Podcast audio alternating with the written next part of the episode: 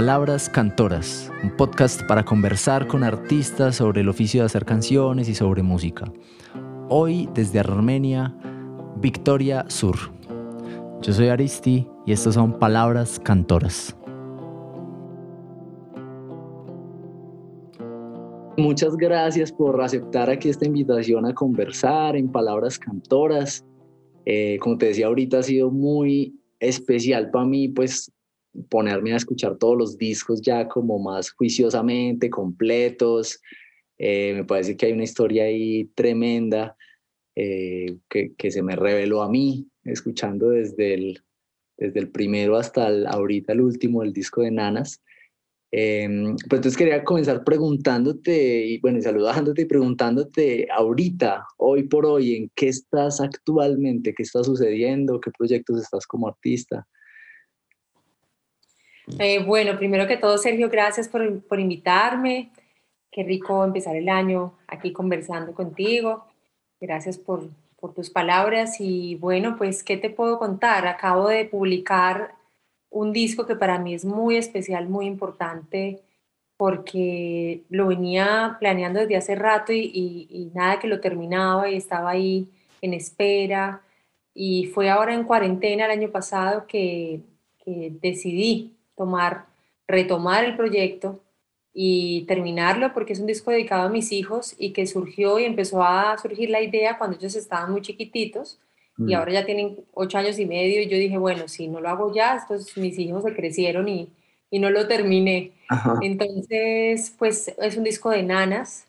Em, las nanas para mí representaron algo muy especial porque cuando ellos nacieron, yo tengo mis mellizos de, ocho años y medio, cuando ellos nacieron yo quería cantarles, pero yo no me sabía canciones para niños, o sea, para arrullarlos.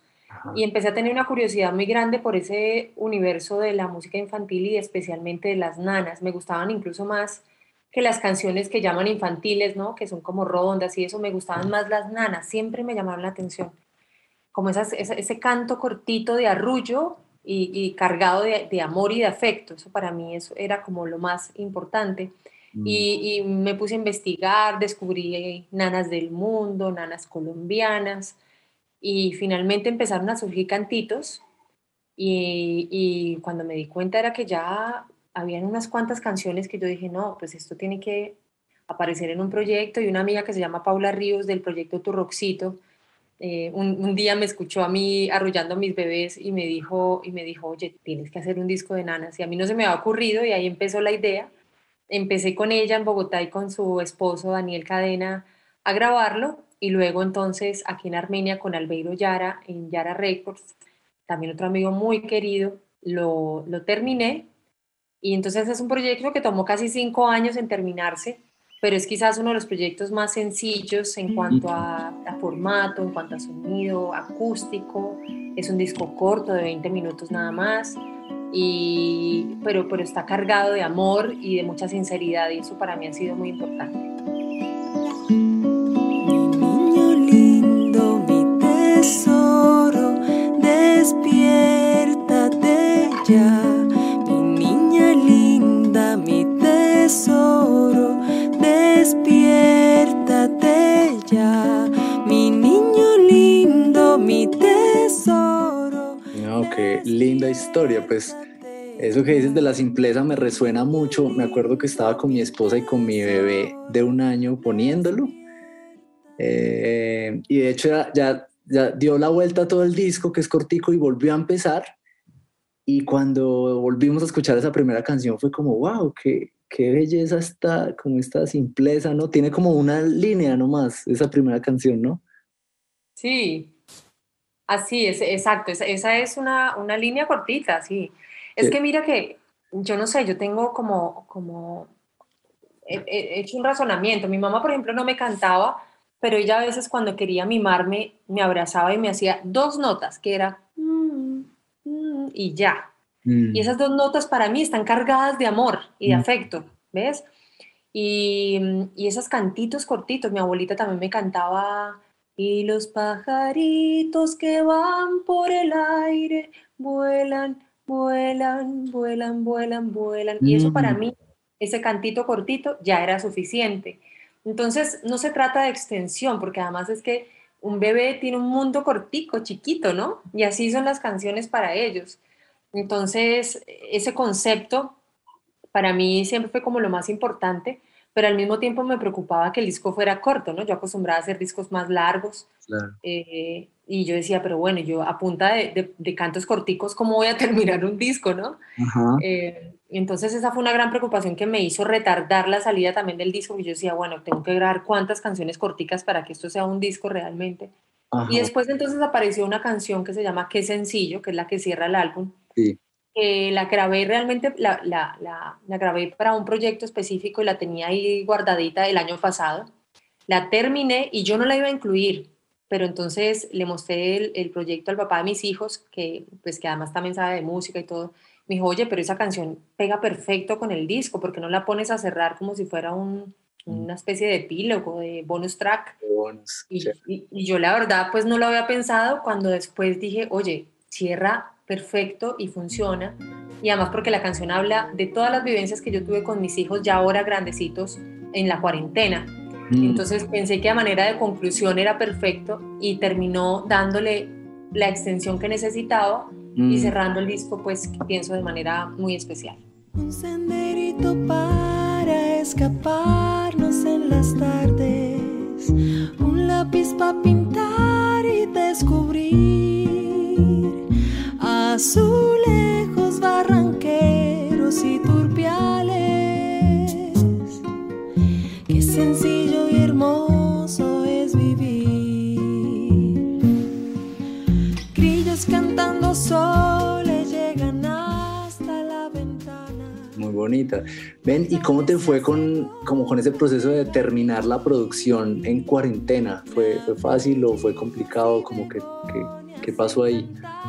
Pues yo tengo un amigo que vive cerca a mi casa acá en Armenia, que es Albeiro Yara, como te contaba, de un proyecto que se llama Café Urbano, pero él tiene su estudio en casa. Y pues con él, eh, la verdad es que ha sido muy, muy chévere poder trabajar acá en Armenia, porque cualquier cosita que yo necesitaba así urgente, que tuviera una mejor calidad, captura, entonces pues él me, me abría las puertas de su casa, obviamente con todos los cuidados y protocolos. Eh, pero también es un disco que es muy sencillo. De hecho, tomé unas decisiones, por ejemplo, Canción de Arami, que es la canción que está en a, capela, que fue de las últimas que apareció en el álbum, eh, está, está, está a capela, eso. O sea, fue una decisión tomada también, pues, por un lado, porque las nanas también me parece que tienen esa belleza, eh, en esa simpleza y, en esa cosa a capela y lo otro por, por temas también de producción y de tiempo. Total, total. Pero, pero que al final fueron decisiones que le empezaron a dar un, mm. carácter muy especial, ese carácter íntimo, ¿no? Que tiene el álbum. Yo pensaba justo eso acerca de la producción en cuarentena, de la producción musical, y es que es como pertinente que sea simple, ¿sí? No, no es como que no pueda uno hacer cosas grandes, de texturas grandes, lo que sea, pero como que algo simple como que la va bien con estos tiempos, ¿me entiendes? Como que tiene sentido. Total, sí. Y bueno, no, nos, nos encantó aquí en casa el disco. Y bueno, ella es, parte del repertorio con Lucas. Ay, qué emoción me da, no te imaginas. Bien. Y mira que me entraba curiosidad ahorita. ¿Tú, ¿Tú, cuánto llevas en Armenia ahorita? Llevo como unos tres años más o menos. Mm, te, te radicaste allá y tenía curiosidad de saber si, digamos, paralelo a la carrera artística, estás llevando como algún proyecto de, gestión, de, no sé, de armar un festival, de conciertos, de alianzas. Bueno, estaba pensando también en las entrevistas que has venido haciendo por Instagram, como, como más por ese lado, ¿tienes, ¿tienes algo activo ahora? Bueno, pues ¿Qué te gustaría hacer? Sí, hay varias cosas que, que, me gustaría hacer, entre esas también un festival, sí, exactamente aquí en el Quindío. Em, y pues me gustaría poder continuar con lo de las entrevistas, lo paré un poco ya desde diciembre, eh, pero, pero quisiera retomarlo porque creo que ha sido muy interesante lo que ha ocurrido allí. Me, me, me pasó como a ti con mis amigos, fue como revelarlos de nuevo al mm. escuchar sus, sus discos y sus carreras ya desde una óptica distinta, ¿no? Porque cuando uno tiene el amigo y por ahí conoce sus canciones, pero no mm. las ha escuchado ya desde el lugar de, de, un entrevistador, ¿no? Claro. Eh, aunque más que entrevista, yo, yo siempre pensé que ese espacio era un espacio para conversar y conversar sobre música y sobre los temas que nos apasionan. Em, pero sí, ha terminado siendo eso, ¿no? También como me toca prepararme, me toca preparar el programa.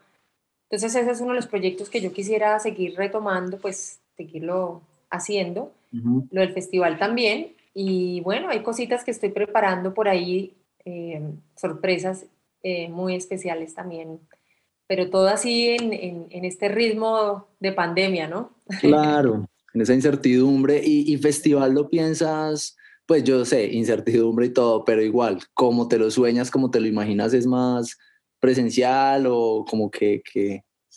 Sí, pues inicialmente cuando lo había pensado, que lo había pensado antes de la pandemia, lo había pensado presencial, eh, porque además me parece que el Quindío es una zona tan rica todos los, pueblitas, eh, los pueblos están cerca, conectados, entonces me parecía muy lindo poder extenderlo hacia el departamento y tomarse los lugares, los pueblos. Em, pero bueno, vamos a ver cómo, cómo se logra hacer, si no es este año, el próximo. Bueno. Em, pero sí, es una idea que está ahí. Bueno, qué nota, qué nota. Seguro que se dará como se tenga que dar y como se pueda dar. Mm, mira que ahorita pues que me puse en esta labor de, investigador un poco y de escuchar toda la discografía y de ver como las entrevistas y eso, pues ahí yo no sabía que tú antes habías tenido este dueto de música colombiana, como que me hizo mucho sentido también, yo dije, ah, claro, claro, esto me, me da como información que, que yo entiendo, entiendo más cosas de los discos, de las, como de las referencias. Mm, que bueno, ahí, ahí detrás hay una gran historia con la música andina pero te quería preguntar puntualmente, ¿cómo fue para ti como dar ese, ese, es decir, comenzar a escribir canciones, a decir, yo quiero escribir y como, ¿de dónde sentís que venía como ese, esa fuerza, ese impulso? ¿De dónde nació? Pues mira que es muy curioso porque no compuse desde siempre, o sea, en toda la etapa de sombra y luz y en toda la etapa de mi adolescencia realmente, fue una época de mucho descubrimiento, sobre todo musical, no tanto de escritura de canciones, sino más de, de, la voz, ¿no? Desde la voz, desde los géneros musicales, o sea, hay una cosa que me marcó muchísimo a mí que creo que tiene que ver también con mi eclecticismo y es que yo empecé en la música no por herencia musical directamente, sino porque yo coincidió en que entre los 10 y los 14 años hice parte de cuatro proyectos musicales al tiempo, distintísimos todos. O sea, uno era un coro de aplicación polifónica, otro era el dueto de folclore de Sombra y Luz, otro era un grupo de música latinoamericana y otro era un grupo de pop. Entonces, eso a mí me marcó definitivamente toda, toda, toda esa etapa porque, pues imagínate, estaba cantando al tiempo eh, estilos y géneros muy diferentes. Claro. Y toda esa etapa fue de exploración, eso, más de estilo, de música y de voz, ¿no? Como, como la exploración vocal. Me gustaba mucho escribir, pero no necesariamente canciones. O sea, yo sentía que tenía la facilidad para escribir y por eso también eh, me llamó la atención en comunicación social como carrera. Ah. Sin embargo, yo quería estudiar música, pero en, el momento en que quería no pude hacerlo por temas económicos, básicamente. Entonces, em, pues se dio la oportunidad de estudiar comunicación social en Bogotá con una beca por ser eh, parte, digamos, cultural de la universidad y en la central, que en ese momento no había música, ahora sí, pero en esa época no. Mm. Entonces, pues terminé estudiando periodismo, comunicación social y periodismo, pero pues no es que no me gustara, me gustaba mucho, pero digamos que, que también fue una cosa circunstancial. Claro, claro. Entonces, claro, ahí escribí mucho en la carrera, sí, escribía para, las, para las tareas, ¿no? Pero ahí todavía no había empezado a hacer mis canciones porque también pasaba una cosa y es que en la música andina colombiana se tenía la creencia de que los autores eran los, los señores mayores, ¿sí? Que, que, escribían las canciones y eran como intocables, ¿no? Y nosotras éramos las intérpretes, éramos unas niñas. Ya, Entonces, como que separábamos esos roles, ¿no? No, ellos son los compositores y nosotras somos las intérpretes. Eso pasó mucho tiempo. Y ya después en Cuba, cuando termino yo de estudiar comunicación social, me puedo ir a Cuba a estudiar música y allí empieza la inquietud por escribir canciones. Ya venía haciendo unos borradorcitos por ahí antes de irme, pero cuando llego allá es cuando me da esa inquietud y empiezo espontáneamente a escribir canciones. Cuerpos azules sobre los tejados de la calle Paraná vienen trayendo las noticias de una primavera Santa Rosa suelta la tormenta que derrite Sienten que en la tarde el aire quema. Qué nota, qué nota. Y, y te, te encontraste ahí como con, a ver, Sí, como con ese miedo de, de, demostrarlo, o sea, como decir, no sé, ya eras comunicador, habías escrito un montón, ya tenías como tu, ponle tu, tu intelecto como más desarrollado, no sé, eso fue como obstáculo para decir como, uy, venga, no sé si son lo suficientemente buenas o qué van a pensar los amigos. Claro, o... no, ese pudor inicial, claro, por supuesto. Mm. O sea, de hecho terminé, terminé no, o sea, tenía un puñado de canciones. Ajá algunas, a, algunas a medio armar, otras más armaditas. Y, y, yo me acuerdo que yo tenía la intención de grabar mi primer disco y estaba armando como una banda. Uh -huh. Eh, y entonces en ese momento yo estaba buscando quién, produciera, quién, quién produjera el disco y, y, me encontré con Juan Sebastián Monsalve, Mm. Curupira. Sí, sí, sí. Y, y fíjate, había hablado ya con otros productores, pero no sentí nunca como una confianza. Y cuando llegué a él, yo le dije, oye, yo tengo acá como un puñado de canciones, pero yo no sé si esto sea para un disco, si esté completo, si funcione. Y mira, él me dijo, oye, esto es un disco. Me dijo, no solamente es un disco, sino que es muy tú y suena a bambuco, pero también suena a otras influencias y esto pues perfectamente puede ser un disco. Me parece muy honesto, no sé qué. O sea, todas esas palabras de él en ese momento para mí fueron fundamentales Mm, y me dieron mucha confianza y ahí arranca pues mi carrera como cantautora. tremendo, wow. Pues mira que yo te cuento ahí que como que lo que más había escuchado tuyo era lo más reciente, o bueno, no, no, no me refiero a lo último, al último disco, sino ponle a los últimos tres, cuatro, pero para mí encontrarme ese primer disco fue muy sorpresivo y fue pues muy gratamente sorpresivo también. Ah, Digamos, ¿ese lo produjiste como un salve o...? o... Sí, eso fue con Juan Sebastián Monsalvo, Bambú Claro, se siente ahí como toda la experimentación, con unos ritmos súper, pues, eh, Loco. atrevidos, sí, sí, me, y fue como, wow, mira esto tan, tan, pues tan, tan chévere y tan increíble, ¿no? Como tan sorpresivo. Sí, ese momento fue súper especial, o sea, fue muy loco, porque además yo venía de cantar bambuco tradicional, Ajá. con vestido típico, así como súper purista la cosa, y, y, pues poderme arriesgar yo a hacer ese disco fue muy, muy chévere, y fue la época de, de, esa, de esa experimentación de las músicas folclóricas de, de Colombia, de las costas, con el jazz, eh, y entonces poder entrar a ese universo y con todos esos músicos tan increíbles del jazz. Se siente. Fue, sí, fue una delicia, fue muy chévere mm. ese momento. Muy se, chévere. Eso, siente mucha como diversión, mucho juego. Mm, la otra vez vi en una entrevista que te hacían, de esas que están colgadas ahí en YouTube, que hubo una frasecita que dijiste que me quedó ahí como sonando. Yo la quería traer para preguntarte algo, y es que Mm, que creo que tenía que ver con la relación con Monsalve, que habían hablado, no sé si era con él, pero que habían hablado de que hacer discos, hacer canciones, era como una especie de laboratorio, de terreno para explorarse a uno mismo. ¿Mm?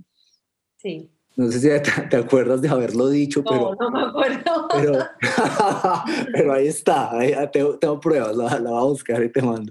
Okay. Pero, bueno, te, igual traigo como ese contexto ahí porque, digamos, lo que te quiero preguntar es hacia adelante, ¿sí? Como para dónde vas, eh, pero no solo en lo exterior, que uno dice, no, ahorita pues voy a grabar tal disco, no sé, hay gente que dice, no, le quiero apuntar a un Grammy, o, sí, como esas, esas, digamos, metas externas, pues como tan, tan materializables y tan visibles y tan obvias de decir que también, chévere si nos cuentas de eso, pero un poco también la pregunta va, va como hacia ese, sí, como hacia, hacia esa búsqueda de exploración interior, de, de, ¿sabes? Como que está pasando ahí también, sería, sería chévere como saber de eso. Pues, eh, pues cada disco ha sido muy, muy personal y muy, sí, desde esa exploración de, de, uno mismo, ¿no? O sea, yo siento que cada disco para mí ha sido como, como reconocerme en, en, en una nueva faceta, en un, en un, nuevo personaje. Para mí es como, como inventar una historia y un personaje nuevo cada vez. Mira que me dijeron, por ejemplo, de este álbum de Nanas, que yo lo hice fue para mis hijos, pero alguien me dijo, oye, pero es como si fuera una hada que, que llega, entra a un, un, bosque encantado y lo, y lo revela. Y, y, yo dije, wow, increíble la gente como percibe las cosas, ¿no? Mm. Pero para mí, sí, para mí cada, cada disco es un laboratorio, sí, sinceramente, sí. O sea, cada proyecto nuevo que yo, al que yo me enfrento es como un nuevo laboratorio de exploración. Y, y en ese laboratorio exploro lenguajes diversos. O sea, me interesa mucho poder conocer el mundo y poder conocer mi interior y el exterior desde, desde ese nuevo universo que estoy creando en un disco o en unas canciones. ¿Y qué, y qué está pasando ahora? ¿Para dónde, para dónde quieres que, qué quisieras que pasara ahorita? Pues hay una cosa que, me llama mucho la atención con, con, este disco que acabo de sacar y es que eh, alguien me dijo también ahí yo no escucho a la cantante, sino que escucho a una voz real de una madre arrullando a sus hijos y eso me llamó mucho la atención porque de todas maneras uno siempre cuando está cantando en un disco pues uno es un cantante, ¿entiendes? Obviamente es un artista, lleva un mensaje, es un alma que está expresando algo, pero, pero eso me, me, me gustó mucho y esa sinceridad para mí es muy importante. Estoy terminando de producir una canción con una mujer que es una ídola para mí, no puedo decir ahorita quién es, pero para mí esa canción va a ser algo así como que va a partir mi vida en dos más o menos, porque pues es una mujer que yo he admirado y he seguido mucho y tengo la oportunidad ahora de grabar con ella.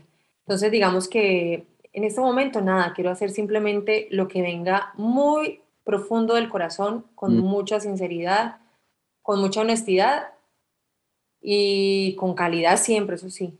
Pero pues, no sé, que el mundo se va revelando. Yo ya pues he intentado tantas cosas desde tantos lugares que ahorita no, no me preocupa tanto como, ay, no sé, como esos logros así extraordinarios. Y pues decir, me refiero a que, que yo, yo estoy contenta con lo que he hecho y que me gusta y que siento que, que he hecho una labor eh, eh, constante, eh, profesional y, y sobre todo sincera.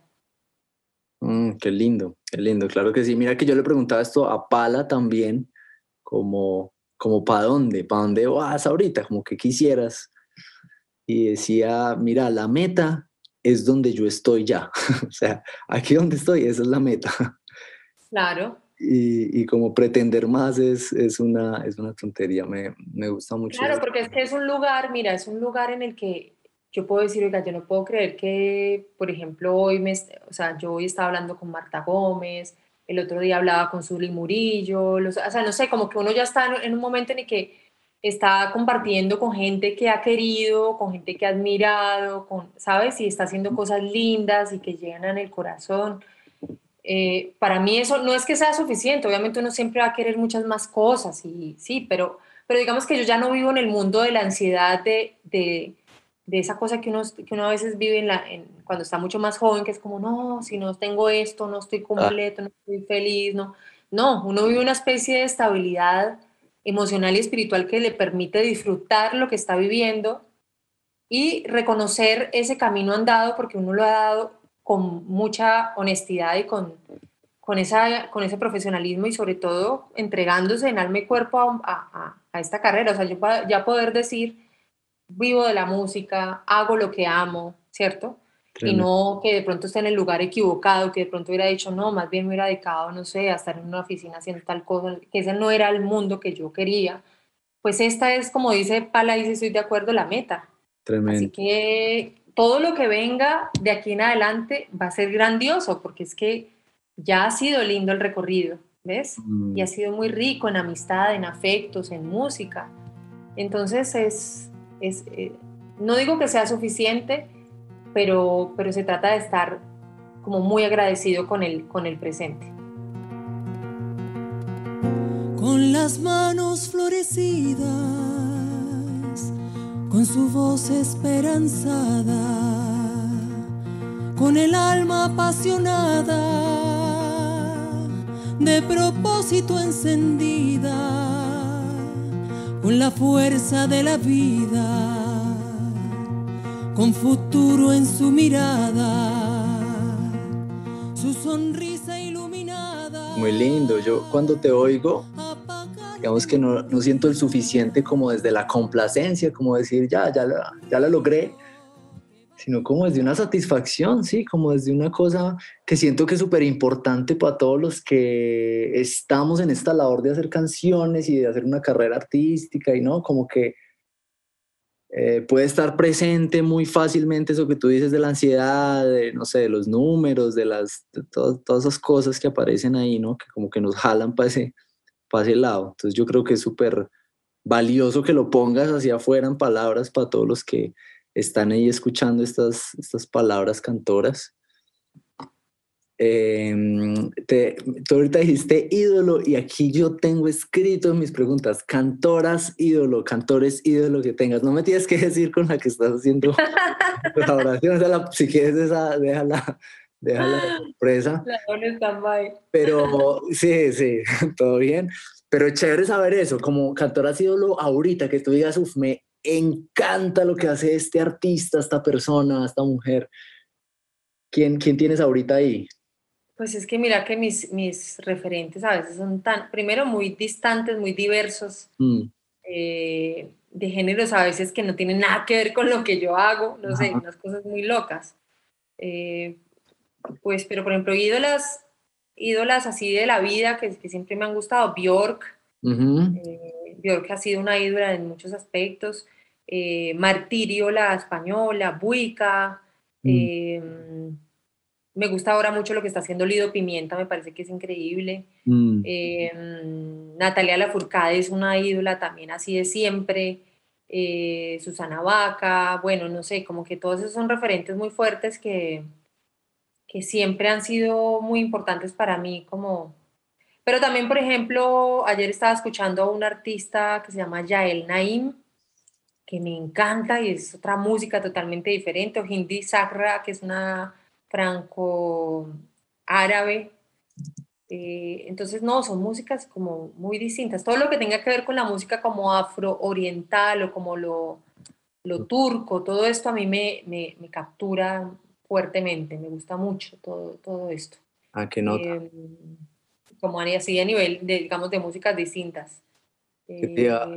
Claro, te iba a preguntar justo de eso, de joyitas escondidas, porque tú dices, pues Natalia Lafourcade todos la hemos oído, pues por lo menos acá en Colombia, Latinoamérica, pero de pronto de eso dices Yael Naini, mm, no, ni idea, yo no lo conozco.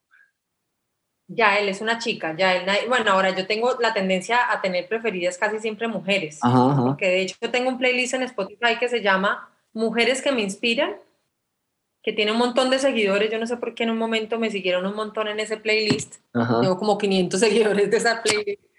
Pero ahí, por ejemplo, si tú quieres saber cuáles son las mujeres de mi vida, ah, ahí están todas. Ah, bueno, Adriana Calcañoto es una de esas joyas para mí. Una, una brasileña que yo amo con locura. Adriana. My Bride Diamond. Adriana Calcañoto se llama. Ah, listo. Una compositora así tremenda. Yael Naim, y bueno, Lasha de C, la clase estoy viendo. Eh, Hindi Sagra, eh, a ver, ¿qué más hay por acá? Bueno, Ibeji, Soja, Lura, bueno, ahí hay una cantidad. Mayra Andrade es otra joyita también. Ah, bueno. Eh, sí, no, son como músicas del mundo, ¿sabes? Como, sí, a mí me gusta todo eso, yo no sé, yo soy muy ecléctica y, me gusta mucho el, eh, como también las que, estas mujeres que hacen como un pop muy elegante, muy sofisticado y donde, donde se siente un poco el aire del jazz, como se siente algo del folclore, eso a mí me encanta, todas estas mujeres. Ah, mira, buenos nuevos datos para mí y seguramente para muchos para ir a, escuchar y a conocer cosas nuevas. Ay, bueno, pues Victoria, Gracias, gracias otra vez por venir acá, Palabras Cantoras, a conversar, a compartir. Eh, no sé si te quieras despedir como con alguna palabra para los que están en esas arrancando sus primeras canciones o para o, capaz que ya tienen escritas y no se animan a sacarlas, como alguna palabra para para ellos de pronto o, lo, o tam, sí, lo que quieras, lo que quieras decir también para despedirnos. Ok, bueno, primero que esa llamita de la pasión nunca la dejen apagar, que por más chiquita que esté, la mantengan encendida. Ese sería uno de los consejos principales.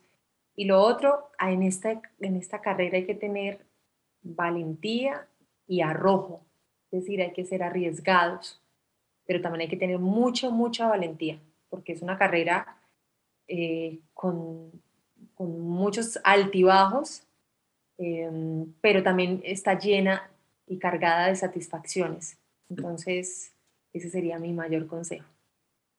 Armarse valentía de arrojo. Así es. Bueno, Victoria querida, pues gran abrazo para ti, muchos éxitos y alegrías ahí en todo lo que viene en Armenia. Ojalá ese festival pues eh, lo podamos ver pronto y podamos de hecho ir allá a estar. Por supuesto. Y bueno, nada, pues... Vamos a ver si, si lo logramos este año y si no, para el próximo, según cómo nos reciba este 2021. Pero acá lo haremos, acá haremos algo y bueno, pues ahí estarás invitado también, por supuesto. Gracias, Victoria. Un abrazote, gracias por tu música y hasta la próxima edición de Palabras Cantoras. Bueno, gracias, Sergio. Un abrazo para ti y a los oyentes.